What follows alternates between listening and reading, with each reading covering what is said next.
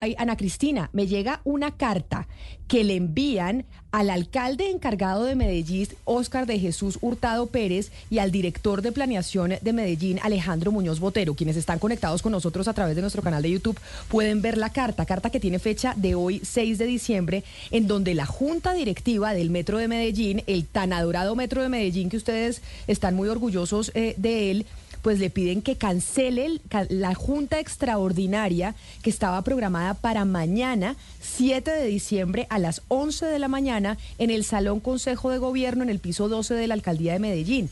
¿Qué es lo que significa esta carta? Esa, esa junta extraordinaria era para qué y por qué es importante que esté solicitando toda la junta que la cancelen.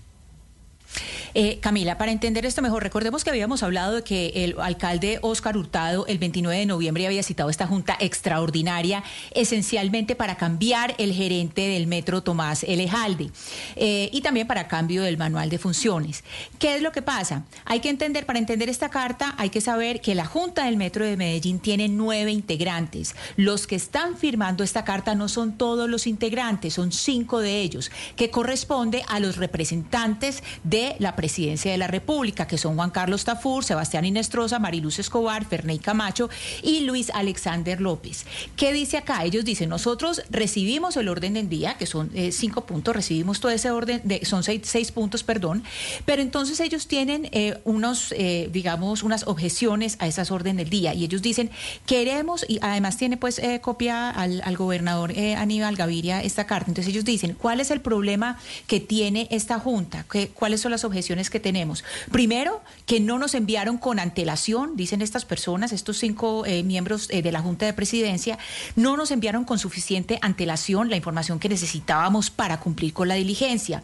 Número dos, que el reglamento, el mismo reglamento del metro, exige que se mande con siete días de antelación cuando hay temas aprobatorios. Y hay que decir, Camila de Oyentes, que aquí hay dos temas que son aprobatorios. Primero, la elección de nuevo gerente y eh, suplentes. Y segundo, el cambio del manual de funciones. En tercer lugar, dicen que uno de los representantes del gobierno, que como le había dicho es el señor eh, eh, Luis Alexander López, que él es el representante, pues ni más ni menos que del Ministerio de Hacienda, él eh, pues no tuvo, no tuvo, pues él había pedido los estudios y soportes de los temas planteados y pues si no le han respondido. Entonces él dice, pues lo que dice esta carta es, pues nosotros cómo nos vamos a sentar aquí a tomar decisiones tan importantes si no nos han enviado previamente los papeles que tenemos que conocer y los documentos para poder actuar. Y finalmente dicen que la, que la actualización del manual de funciones y la elección del nuevo gerente, pues porque son unas propuestas eh, importantes, requieren ser radicadas. ¿Para qué? Para que las conozcan tanto la Junta de Socios como la Junta Directiva. Entonces, por eso le están diciendo al alcalde eh, eh, encargado Oscar Hurtado, al director de planeación Alejandro Muñoz y le mandan copia al, al gobernador de Antioquia, Aníbal Gaviria, para decir, pues cancelemos esto porque no tenemos información suficiente. Son nueve personas las que integran la Junta, pero los que están mandando esta carta son los cinco que pertenecen a Presidencia de la República. Otros dos son de la Gobernación de Antioquia y otros dos son eh, de la de la alcaldía de Medellín. Eso, eh, eso es llamativo, Camila. me parece importante, Ana Cristina, mencionar que son los cinco que pertenecen a la presidencia de la República. Porque recordemos que al presidente Gustavo Petro les habían pedido desde Medellín, ojo, con lo del metro. Ojo con la situación del metro y con los cambios que se quieren hacer en estos momentos, días antes de que llegue la nueva administración a la alcaldía y, además los cambios que se quieren hacer por parte de un alcalde encargado, porque es que el metro de Medellín es la joya de la corona en esa ciudad.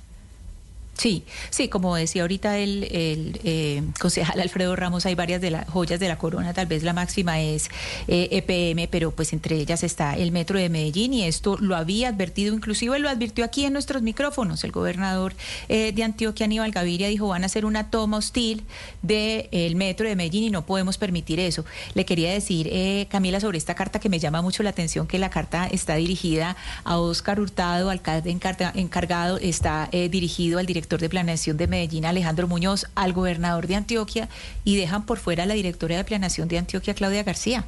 Ella también es parte de la Junta.